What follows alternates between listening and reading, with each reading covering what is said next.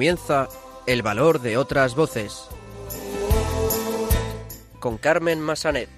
No tengas miedo, tú no te rindas, no pierdas la esperanza. No tengas miedo, yo estoy contigo en lo que venga y nada puede ni podrá el desconsuelo, retando a la esperanza, anda, levántate y anda. Muy buenas tardes, bienvenidos a una nueva edición del Valor de otras Voces, el programa de discapacidad de Radio María. Me acompaña, como siempre, Silvia Lacalle. Buenas tardes, Silvia. Buenas tardes, Carmen, y buenas tardes a todos nuestros oyentes.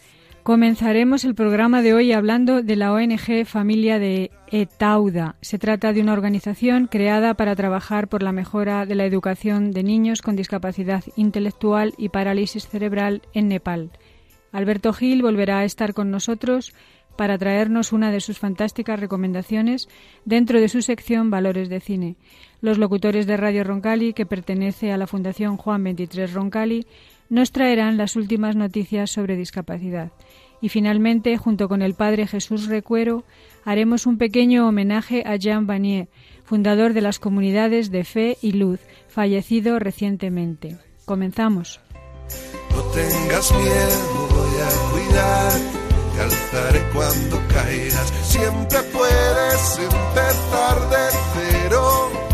Yo lo hago todo nuevo. Anda, levántate ya.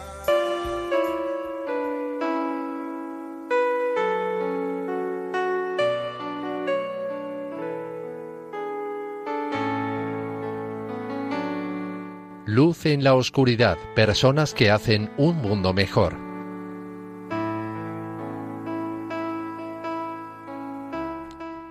Como adelantábamos en nuestro sumario, vamos a conocer ahora el trabajo de la ONG Familia de Tauda, que se trata de una organización que se creó para trabajar por la mejora de la educación y de la calidad de vida de niños con discapacidad intelectual y parálisis cerebral en Nepal. Para ello vamos a hablar con Aina Barca, profesora y creadora del proyecto. Además, el 6 de junio, Aina presentará un libro cuya recaudación irá destinada a continuar llevando a cabo esta obra.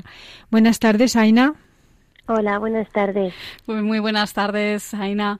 Bueno, en primer lugar, cuéntanos eh, qué es lo que te lleva a crear este proyecto y concretamente en Nepal.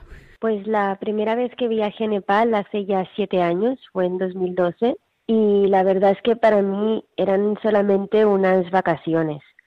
Yo fui a Nepal durante un mes, fui a la ciudad de Tauda, la verdad es que Nepal es un país muy bonito donde me hubieran podido sorprender muchísimas cosas, pero lo que más me sorprendió fue cómo vivían los niños con discapacidad intelectual. Vi a niños que eh, no iban a la escuela, porque en todo un distrito de 2.500 kilómetros cuadrados, que es un distrito que está en la zona sur de Nepal, que se llama Makbampur, no había ninguna escuela de educación especial. Entonces, pues los niños se quedaban siempre en casa, muchas veces atados o, o encerrados dentro de jaulas, porque sus familias tenían que ir a trabajar. Y me sorprendió mucho esta realidad. Incluso lo que más me sorprendió era ver que había estado completamente normalizada, es decir, que a nadie le parecía raro que estos niños no iban a la escuela. Me acuerdo, en aquel momento yo tenía 21 años y preguntando a la gente, pero ¿cómo puede ser que, estos niños no, no, vayan a la escuela? ¿Cómo puede ser que, esto ocurra? Y todo el mundo me decía, ay, no, pues, ¿qué más da? Si, si estos niños no pueden aprender nada, incluso en una ocasión me dijeron si no tienen mente porque van a ir a la escuela. Claro, y a partir de ahí, pues... Eh... Con todo esto, volví a, aquí en España e intenté volver a hacer mi día a día. Yo trabajaba en un centro con niños con parálisis cerebral y distintos tipos de discapacidades y me sorprendió mucho ver que, cómo podía ser, ¿no? Cómo podía ser que el mismo niño con el mismo tipo de discapacidad, solamente por el sitio donde le había tocado nacer, haber nacido en España o haber nacido en Nepal, su vida podía ser tan tan diferente, ¿no? Sí. Y a partir de ahí, pues, eh, creas el colegio que estábamos comentando, ¿no? Para Exacto. niños con discapacidad intelectual, Exacto. con parálisis cerebral. ¿Qué se les enseña a estos niños en este centro? Pues un poco intentamos enseñarles de todo. Funcionamos bastante siguiendo el modelo de educación especial de aquí de España. Pues en Nepal establecer, bueno, estamos muy lejos de que haya establecido un currículum de educación especial. Entonces cogemos muchas cosas del modelo de educación especial que, que hay aquí. Eh, les enseñamos pues en matemáticas, inglés, nepalí, que es su lengua, eh, hacen ciencias naturales, ciencias sociales, hacen también actividades básicas mm, como lavarse la cara, las manos, todo este tipo de actividades, actividades instrumentales, les enseñamos cómo relacionarse con la gente, cómo ir a comprar, tenemos un huerto también, cultivan el huerto, hacen actividades de estimulación, hacen fisioterapia, hacemos un poco de todo, la verdad. Intentamos eh, llevarlo a nivel educativo eh, lo máximo eh, parecido a lo que tendríamos aquí. ¿Y residencia tenéis también? También tenemos una residencia, sí. Actualmente la residencia vive en 11 niños, que son niños que, son, que viven en zonas rurales y que sería imposible cada día desplazarse de sus casas hasta la escuela, pues son trayectos de cuatro horas o cinco horas ida y vuelta, con lo cual se quedan a vivir con, con nosotros pero la residencia que tenemos es muy, muy pequeñita, como te comentaba, solamente hay 11 niños y ahora estamos trabajando para, para poder ampliarla. Sí, y, y 11 niños en la residencia y en, de qué grupo de niños estás hablando en total. En total, sí. en total son 44 niños. 44.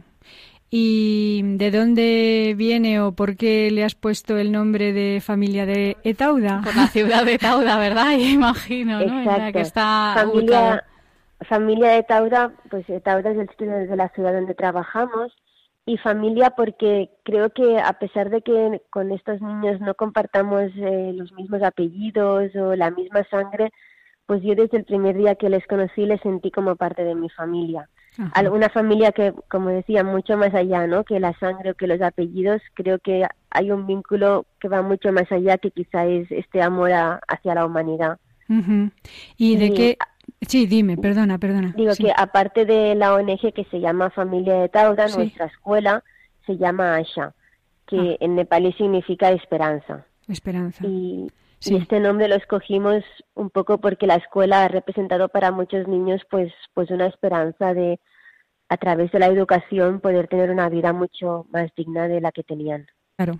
¿Y de qué edades a qué edades están son los niños?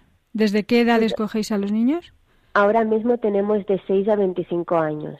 No hemos hecho nunca a ningún niño fuera. eh, cuando algunos niños empezaron a ser mayores, ya tenían 19, 20, pues abrimos un taller ocupacional. Ahora tenemos escuela y taller ocupacional. Y en el taller ocupacional los chicos mayores pues aprenden a, hacer collares, pulseras, eh, todo tipo de... Mm, hacen cuadros también, gorros de lana y otras cositas que vendemos tanto en Nepal como, como aquí.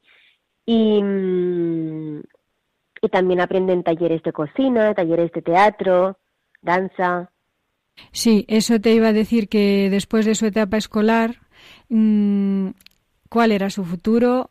¿Qué actividades sí las habíais pensado para ellos? Eh, ¿Talleres ¿Tienen alguna posibilidad de integrarse de alguna manera? Pues la, a ver, de momento están en el taller ocupacional eh, formándose. Evidentemente la, la, la idea a largo plazo sería que pudieran trabajar pero también te digo que si la inclusión laboral en España es ya complicada en algunos casos, en Nepal eh, no se conoce, o sea, es un concepto completamente nuevo y es, es ir poco a poco.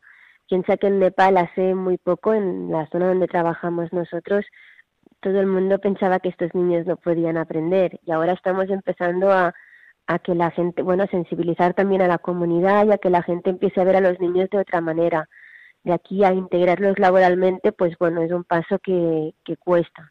Muchas empresas quizá antes preferirían darte una donación que, que dar trabajo a una persona así. En Nepal además hay la creencia que una persona con discapacidad, Nepal es un país mayoritariamente hinduista y creen en la reencarnación.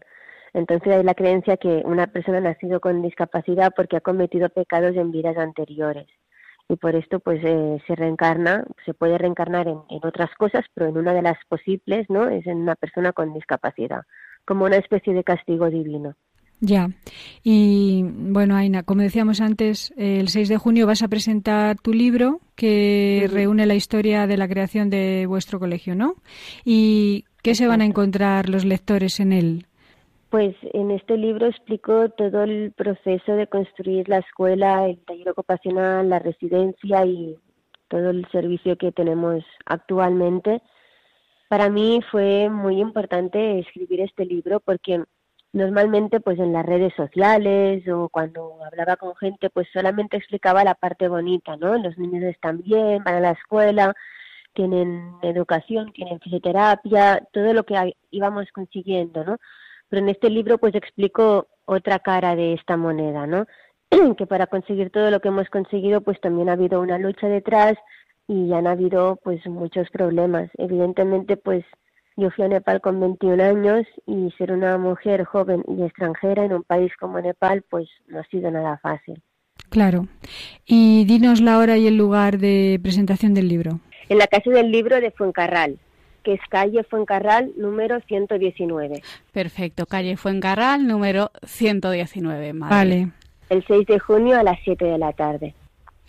El libro se llama Asha o La Fuerza de la Esperanza y estaré encantada que venga cuanta más gente mejor para poder compartir pues mi historia. Claro.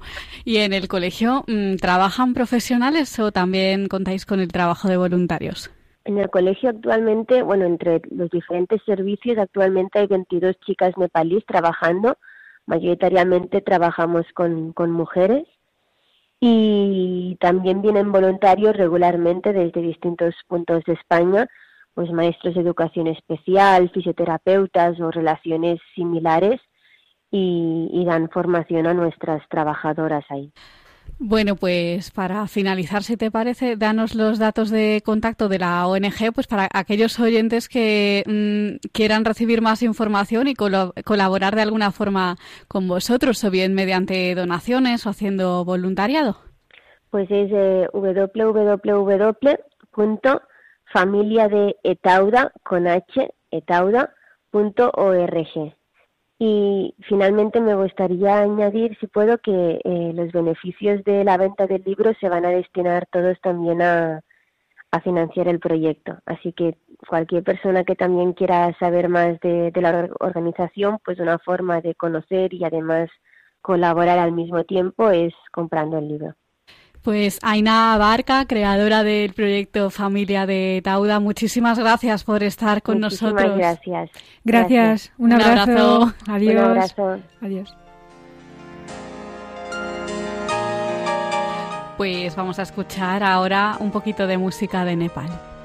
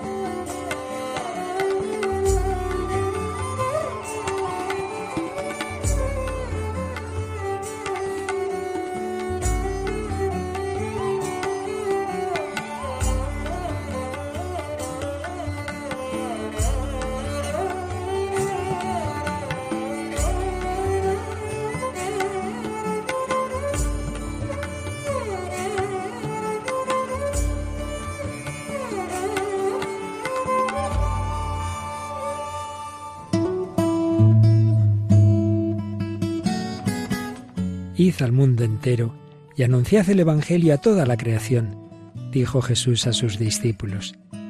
También hoy el Señor quiere que seamos misioneros bajo el manto de la Virgen, Reina de los Apóstoles. Radio María, que no tiene más fin que colaborar en esa misión evangelizadora, os pide en este mes de mayo un esfuerzo especial de oraciones, voluntarios y donativos. Así, la voz de Cristo podrá llegar a todos los rincones de España y de otras naciones del mundo a las que queremos llevar Radio María. Puedes informarte de cómo colaborar llamando al 91 822 8010 o entrando en nuestra página web radiomaria.es.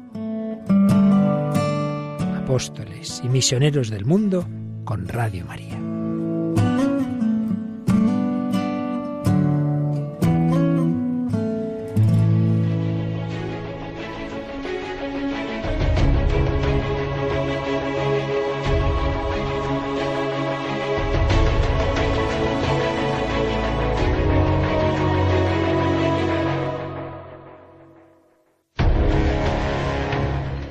Y continuamos en el valor de otras voces y ahora vamos a volver a saludar a Alberto Gil, que nos va a traer una de sus fantásticas recomendaciones dentro de su sección Valores de Cine. Y les recordamos que en esta sección hablamos de películas que transmiten valores y en esta ocasión también podemos encontrar esta película en sistema Audesc que sirve para adaptar el cine a personas ciegas. Muy buenas tardes, Alberto. Buenas tardes, Silvia. Muy buenas tardes, Alberto. ¿Qué tal estás? Hola, Carmen. Un placer, como siempre. Y bueno, traemos una nueva película, también basada en hechos reales y que, bueno, pues que tiene muchos atractivos, porque, bueno, mezcla ese mundo de la aventura del rodeo con la superación. Y, bueno, pues es una película interesante que, que, bueno, se estrenó el año pasado y aunque no es eh, de reciente estreno, como digo, como últimamente hemos comentado, pero sí que volvemos un poco a poner en valor eh, la audiodescripción y además, por supuesto, pues esa transmisión de fuerza y, de, fuerza, eh, de superación gracias a la fe. ¿Y de qué película hablamos? Bueno, se trata de Rider, eh, el rodeo, y, ya dijo, bueno, pues es una película norteamericana que dura 104 minutos, no es demasiado larga, y bueno, pues seguro que se puede encontrar en, en los en los videoclubs, bueno, eh, a través de las plataformas, ya no tanto en los cines, pero sí que podemos disponer en, eh, encontrar en, en internet, etcétera. Exacto, pues vamos a escuchar ese fragmento de la película, como hacemos siempre, y luego hablaremos de los valores que transmite. Verán ustedes que, uh, como comentábamos antes, eh, dispone del sistema AUDES y van a ver un poco en qué consiste este sistema. ¡Vamos! ¡Venga, Brady! ¡Fritz, vamos! Brady lo sigue con la mirada. Luego están todos sentados en torno a la hoguera. No irás a dedicarte a pasear caballos solo porque te duela un poco la cabeza, ¿no? No voy. No voy a retirarme de nada, solo me estoy tomando un tiempo. Y no es lo mismo la cabeza que las costillas. Sí, lo sé, pero para un vaquero da igual. Lo superas montando. Bebe de un botellín. No puedes permitir que la mente tenga miedo. Ya sabes lo que les pasa a algunos. Terminan siendo granjeros por miedo. Eh, Brady. ¿Has visto a Lane? Bueno, he estado haciendo tantos rodeos que llevo un tiempo sin verlo. Lo han ingresado en otro centro de rehabilitación. Pudo haber sido campeón del mundo de haber tenido la oportunidad. Me gustaría decir una oración por él. Sería mejor si rezáramos por él todos los días. Sí. Porque seguro que le vendría muy bien. Bueno, tan solo diré que... Se descubren. Le pido a Dios que pueda recibir toda la fuerza de los amigos que tiene por todo el país. Norte, sur, este y oeste. Porque sabemos que tiene amigos en todas partes. Que lo supere. Espero que pueda volver a montar. A sentir el viento en la espalda y verlo soplar en la hierba Nosotros somos Él y Él es nosotros. Somos todos uno en esto. Que Dios le bendiga. Pues uno de los valores más importantes que encontramos en esta película es la fe tan enorme que tiene el protagonista, aparte de muchos otros, ¿verdad, Alberto? Pues efectivamente, bueno, esta es la historia de un famoso eh, hombre de, los rodeos, de, esta eh, afición o deporte en torno a los caballos. Eh, el protagonista sufre un accidente y, bueno, pues lo que supone afrontar el no poder volver a montar a caballo y, su fuerza y su deseo de, volver a intentarlo y, cómo afronta esa, esa situación y gracias a, una vez más, gracias a la fe. Eh, este tema ya lo hemos comentado en más, en más películas y, es que creo que, que a quienes lo hemos vivido pues es un poco así, efectivamente. Lo hemos comentado en varias películas, pero no está de más volver a repetirlo todas las veces que podamos. Pues Alberto Gil, muchísimas gracias por traernos esta fantástica recomendación. Nos escuchamos muy pronto. Muy bien, un placer. Hasta pronto. Un abrazo. Un abrazo, Alberto. Hasta luego.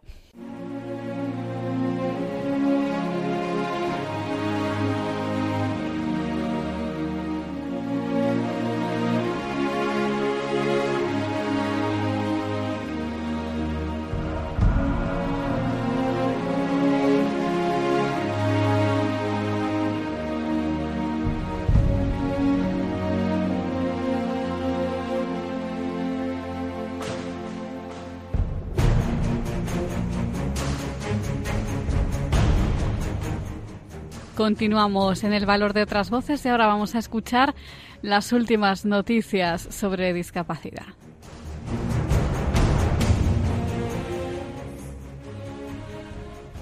Buenas tardes, queridos radioyentes de El Valor de otras Voces. Los locutores de Radio Roncali, la radio de la Fundación Juan 23 Roncali, os contamos para este 26 de mayo las noticias de actualidad sobre discapacidad.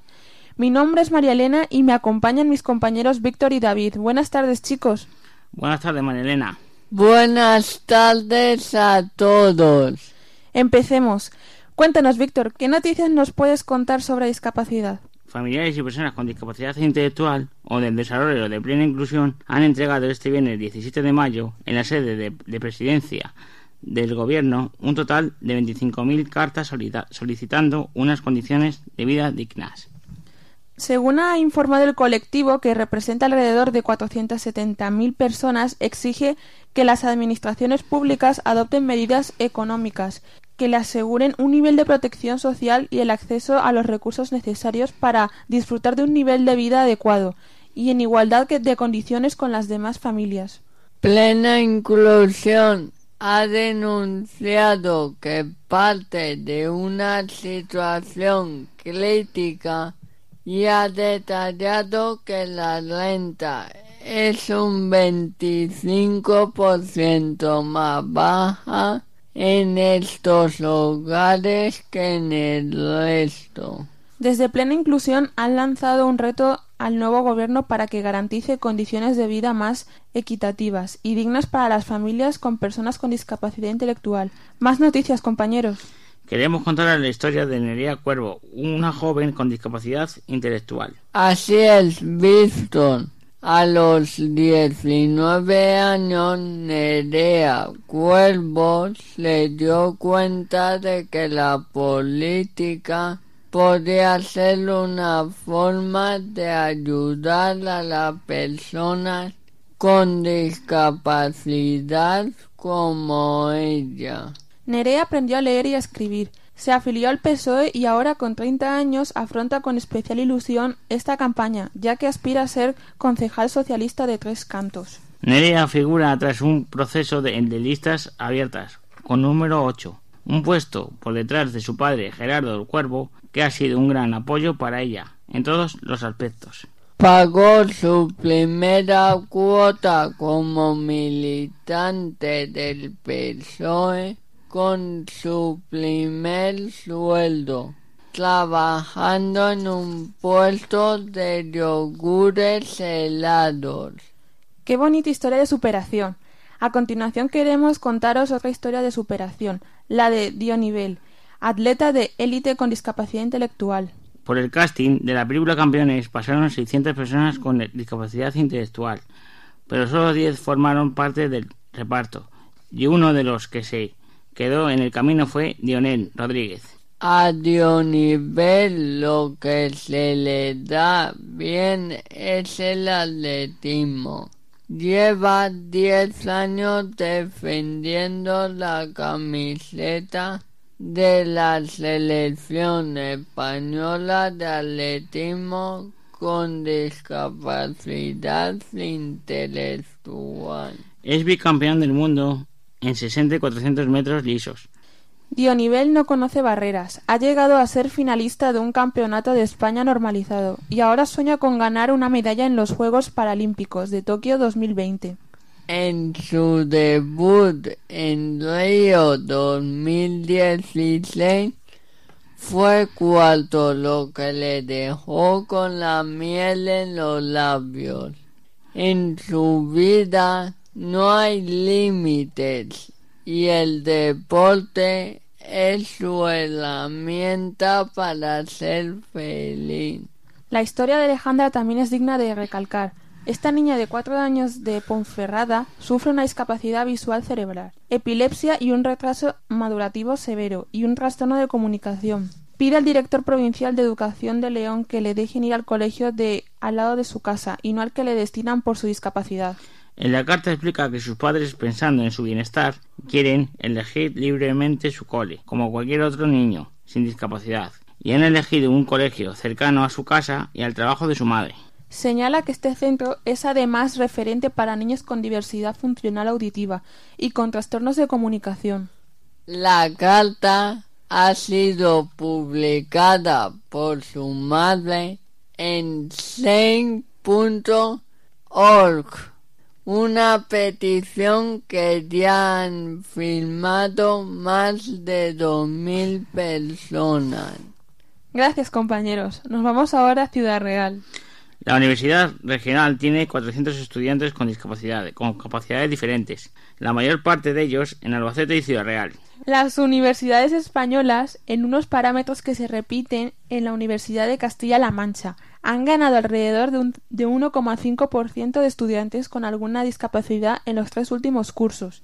Si bien este colectivo representa el 2% del total de los estudiantes universitarios en el país en general y el 1,2% en lo que a la Universidad de Castilla-La Mancha se refiere. Albacete, que es el que más aglutina con, con el 40% del total de estudiantes con capacidades diferentes en sus centros. Y para finalizar nos vamos a la Moncloa. Un acuerdo entre Presidencia del Gobierno y la Universidad Complutense de Madrid permite a Moncloa recurrir a dos becarios con discapacidad para realizar actividades auxiliares de administración en el marco del proyecto Stuning, el primer curso universitario de la Universidad Complutense dirigido a jóvenes con discapacidad intelectual límite.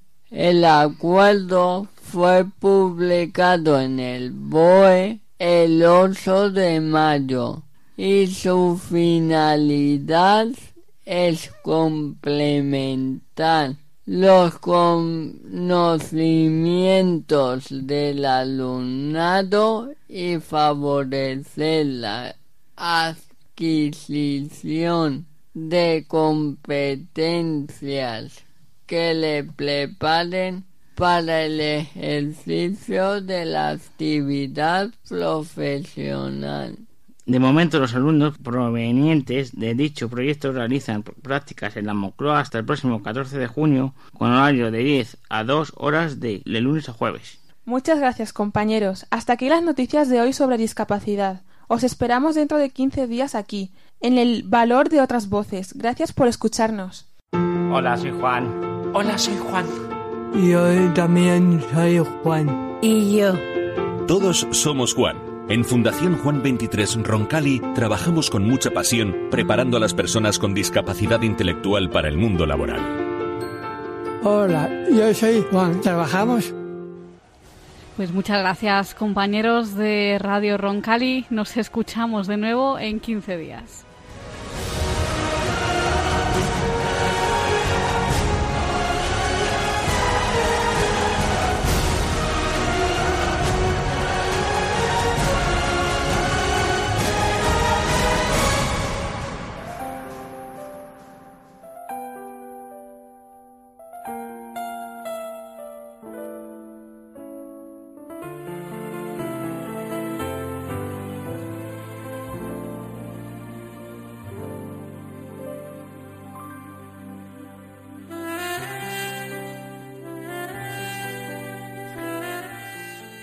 Continuamos en el valor de otras voces y ahora vamos a rendir nuestro particular homenaje a Jean Vanier. Jean Vanier fue el fundador de Feiluz, un movimiento dedicado a la integración de las personas con discapacidad intelectual y de enfermedad mental eh, dentro de la Iglesia. Y hoy vamos a hablar con el Padre Jesús Recuero, una de las personas que tuvo la gran oportunidad de conocerle personalmente y compartir muchos momentos con él. Muy buenas tardes, Jesús. Hola, muy buenas tardes. Hola. Bueno, muy buenas tardes. Eh, bueno, aquí está Silvia, que ya la conoces de algunas ocasiones, que también te va a hacer alguna pregunta. Me parece muy bien, de acuerdo. pues, en primer lugar, vamos a recordarle a los oyentes, pues, quién fue exactamente Jean Vanier y qué importancia tuvo en el mundo de la discapacidad y dentro de la Iglesia, sobre todo. Bueno, pues Jean Vanier, en primer lugar, se trata de un seglar. Lo digo porque yo durante muchos años, en los años 80 que leí sus libros, pensaba que se trataba de un religioso. Porque como habla tan maravillosamente bien de la comunidad, pues pensé que hablaba de eso, de, una comunidad de monjas, y resulta que no, que es un seglar nacido en Canadá el año 1928, hijo de de, de, unos padres maravillosos que están en proceso de beatificación, eh, los padres de Jean Vanier. Allí estuvo en Canadá, como digo, y muy jovencito, muy jovencito entró en la Marina a los 14 años, pero no, no le convenció, porque dice que eh, cuando él habla de esos años, desde los 14 hasta los 22, pues dice que que allí se miraba mucho la, eh, la disciplina, la eficiencia, la eficacia, total, que un hombre profundamente religioso, porque lo era, en ningún momento perdió la fe, como a veces alguien ha, dicho, pues él sigue estando enamorado de, del Evangelio de Jesús y pues todo eso. Y entonces pone, presenta su dimisión, se marcha, hace sus estudios, eh, combina con el padre eh, Thomas Philippe, que es un poco quien le va a orientar, hace sus estudios, hace un doctorado, vuelve de nuevo a Canadá, todo esto lo hace en Francia, vuelve a Canadá, a Toronto, es profesor, tampoco le convence mucho y vuelve de nuevo a París y se va a un pueblecito que se llama Trosly, donde está este sacerdote que es capellán de una residencia de discapacitados. Y allí en Trosly es donde comienza él la aventura fantástica y maravillosa del arca ¿eh? en el año 60 y no recuerdo exactamente en qué año, en el 63. Y luego después el otro movimiento, juntamente con María Elena Mathieu, de Fe y Luz en el año 71. Y bueno, pues hasta la fecha que, que más o menos son 90 años los que, los que ha vivido. Es un, un gran hombre, un filósofo, escritor, humanista, fundador de estas dos comunidades, volcado siempre en el mundo de la discapacidad. Y eh, la gran aportación de Jean Vanier, que bueno, siempre se ha dicho, pero, pero a veces lo decimos desde la teoría, los pobres nos evangelizan, ¿no? Entonces esta es la gran aportación de Jean Vanier, es decir, no evangelizo yo a los discapacitados, sino a las personas heridas porque eso es una persona discapacitada, me descubre a mí mis propias heridas. Por lo tanto, son ellos los que nos evangelizan. Así, muy sucintamente y muy resumido. Y si, no sé, sí, muy bien, muy bien. alguna otra cosa, por lo que tú me digas. Perfecto. No, lo que queríamos eh, saber, bueno, recordemos que eh, tú eres el conciliario de la comunidad de Feiluz de, la de Guadalajara. Guadalajara sí. Uh, eh, decíamos que conociste a Jean Vanier personalmente. Concretamente, ¿cómo lo conoces? ¿Cómo entras en contacto con él?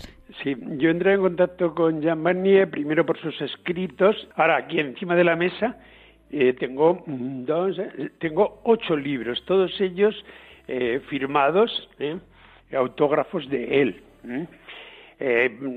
con una letra pequeñita, pequeñita, pero muy bien hecha, lo cual nos ya nos indica un hombre que tenía las ideas muy claras dentro de una desbordante humanidad, porque ya María en primer lugar era un tipo grande, pero muy grande, muy grande, muy grande, ¿no?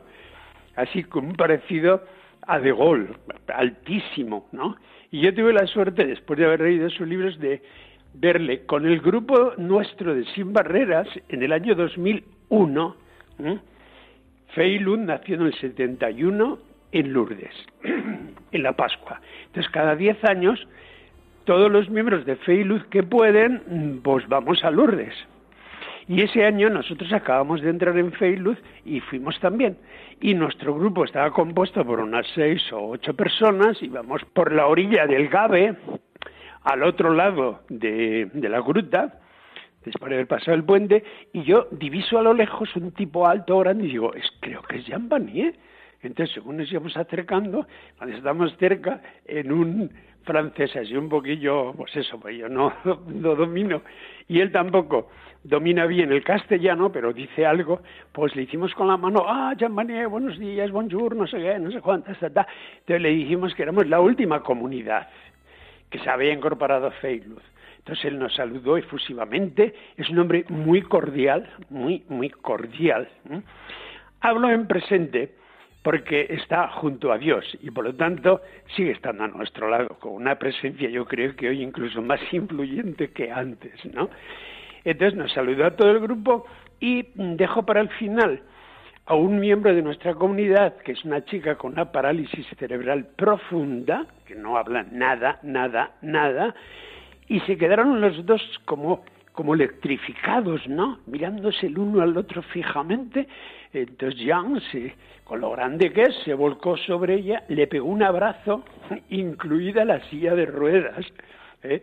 Ahí quedan fotos de esta de, este encuentro que, en estos días, con motivo de su muerte, se ha hecho, como se dice vulgarmente, viral, ¿no? Y ha dado la vuelta al mundo, porque, transmite esa, esa capacidad de sintonía ¿eh? y de empatía que tenía Jean con todo el mundo, pero especialmente con las personas de estas características.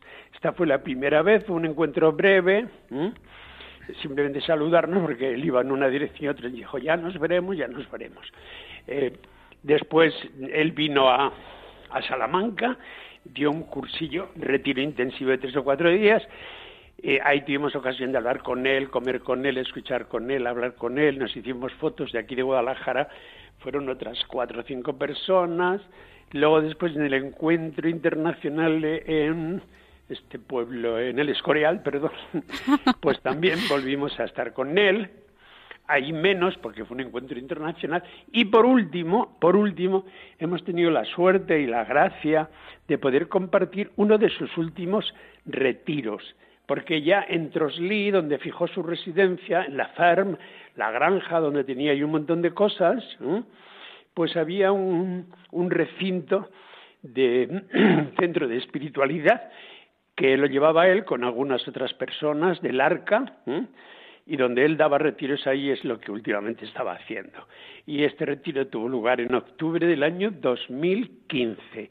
Y de aquí de Guadalajara fuimos en este caso menos, claro, un viaje largo porque Trosly está, me parece que a 60 o 70 kilómetros más arriba de París.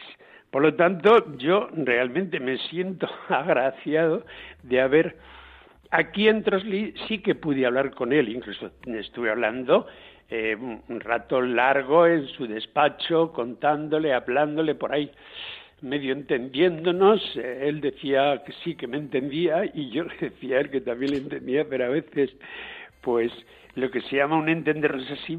Pero bueno, sí que había una una sintonía perfectamente muy grande. Bueno, el idioma no lo dominabais mucho, pero había conexión, ¿verdad? Había conexión. Yo resumiría de, lo que he estado a su lado, lo resumiría en esta frase.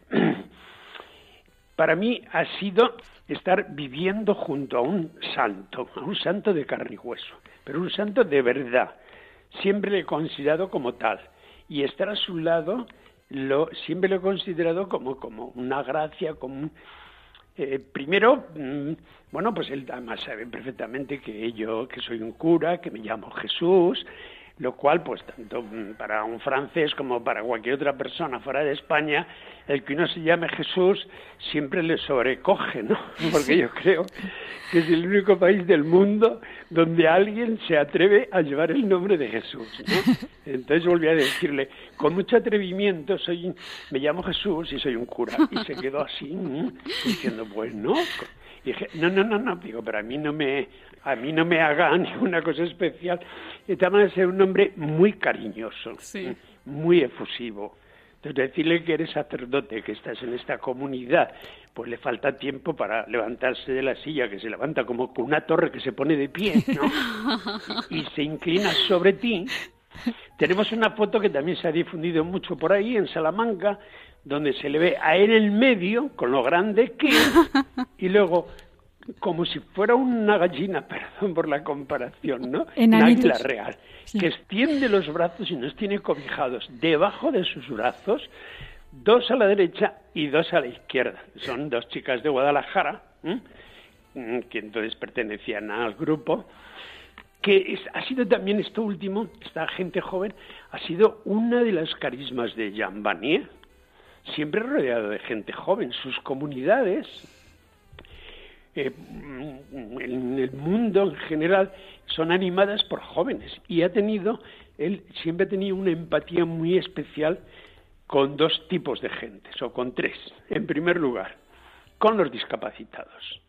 había una conexión como, como, como si estuvieran enganchados el uno al otro. Ver, ¿eh? Ver a un discapacitado sentarse a su lado, simplemente darle un achuchón, un abrazo, dejar que le toquen, que le besen. Yo he visto a chicos discapacitados hacerle tirarle de, los mofletes ¿no? a Jean Bonnier y él reírse con esa risa estentórea ¿no? que, que tenía, pues, pues ciertamente era, era una delicia. Resumiendo algunas cosas, sí. Pues yo destacaría en Bonnier primero su gran humanidad. Y no me refiero solo a que fuera enorme y grandísimo desde el punto de vista de las alturas, que probablemente tenía cerca de 1,90 o incluso más, ¿no? O sea, un tipo grande. Pero no solamente grande sí, sino su gran humanidad, que transmitía humanidad. Su empatía hacia los más eh, últimos y pequeños. Un hombre de profunda oración, no olvidemos esto, ¿eh? con con una profunda oración en la palabra y luego en la Eucaristía y en la adoración. Yo he estado en Lourdes, en la capilla de, del Santísimo, por cierto, una capilla preciosa, donde convocó por la noche a, a los jóvenes, la famosa Pascua del año 2001, donde estuvimos, jóvenes de todo el mundo, y es que verle verle lo que se llama postrado, tirado, doblado, doblado cuatro veces, ¿no? Delante del Santísimo allí. Estuvo tiempo y tiempo y tiempo y transmitía yo miraba primero para mí y luego miraba alrededor a todos los jóvenes y todo el mundo estábamos asombrados de esta capacidad de silencio, de interiorización que este hombre tenía con respecto a la adoración eucarística un hombre de grandes relaciones, se ha recorrido todo el mundo, hay comunidades del arca, son menores esas comunidades, pero las de fe y luz, hay comunidades, yo creo que prácticamente, no sé si queda algún país en el mundo que no haya alguna comunidad, ¿no? Jesús, eh, rapidísimamente, que ya sabes que la radio, ya sabes cómo es, ¿qué has aprendido tú de, pues, de compartir con él? Eh, ¿qué, has podido aprender? Pues, de Yo he aprendido de él una cosa que, que me sonaba, vamos, vamos a ver si me explico. Yo siempre he tenido claro, porque ese libro se hizo famosísimo, yo lo he tenido en mis manos, que no es de él. Los pobres nos evangelizan. No nosotros evangelizamos a los pobres, sino los pobres nos evangelizan. Ese lo he tenido claro, pero ha sido, diríamos, como claro así en el plano, diríamos, eh, intelectual, de cabeza. Entonces he aprendido de él, he vivido con él y junto a él, eso en el plano de la vivencia del corazón. Dicho de otro modo, dice él, viviendo con estos hombres y mujeres, yo pretendía darles un rostro humano. Estoy leyendo frases de un libro suyo que es mi testimonio. Actuando así, descubrí que en realidad eran ellos los que me daban a mí ese rostro humano. En definitiva, ellos me hicieron redescubrir mi humanidad. Entonces, esto es lo que he aprendido de él. Muy bien. y es lo que quiero transmitir, pues especialmente a los oyentes, para que no se, se quede en una exaltación que no soy yo el más indicado, soy Jean Barnier, ¿eh?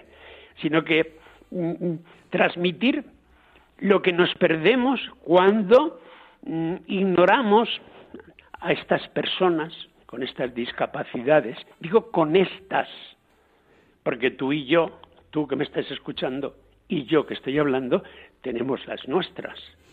Esta gente con esas discapacidades evidentes y reconocidas te enseñan a ti y a mí las nuestras. Pues... Y entonces se cambian, se cambian las tornas, como dice Jean Vanier, y esta es la frase final que quiero repetir. Ellos me hicieron redescubrir mi humanidad. Y en mi caso, además también, mi sacerdocio. Mi sacerdocio es distinto. Desde el encuentro con Jean Vanier y con todo este mundo que él supo rescatar, diríamos, un poco de las catacumbas y ponerlos aquí, en el primer puesto preferente donde siempre deben estar en nuestra iglesia. Pues Padre Jesús Recuero, muchísimas gracias.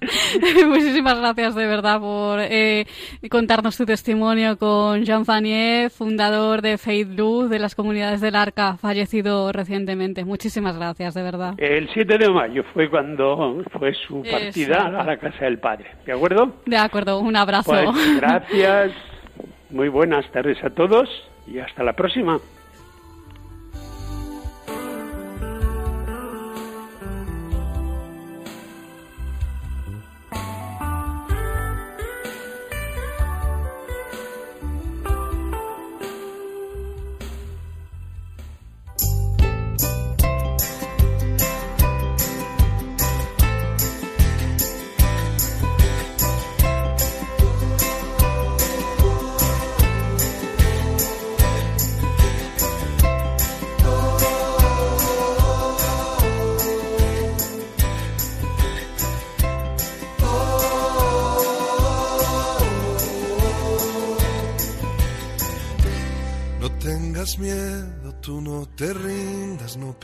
La esperanza. No tengas miedo, yo estoy contigo en lo que venga y nada puede ni podrá el Pues hasta aquí la edición de hoy del Valor de otras voces. Les vamos a recordar nuestras vías de contacto. Son las siguientes. Nuestro correo electrónico, la dirección es el valor de otras voces arroba radiomaria.es. Repito, el valor de otras voces arroba radiomaria.es y también el teléfono de nuestro contestador. El número es el siguiente 91 153 85 70. Repito 91 153 85 70. Pues muchas gracias Silvia por estar un programa más con nosotros. Gracias, Carmen, a ti y a todos. Hasta el próximo día. Y a ustedes, eh, les escuchamos o nos escuchamos en 15 días. Un abrazo muy fuerte y muchas gracias por estar ahí.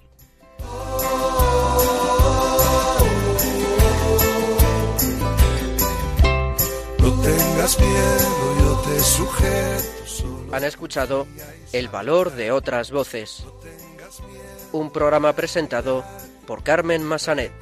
Caigas, siempre puedes empezar de cero. Yo lo hago todo nuevo, anda. Levántate y anda. Tú eres mi sueño y mi causa, no pienses que voy a dejarte caer. Voy a despertarte y estaré a tu lado para que cada día sea un nuevo renacer y para que tengas vida.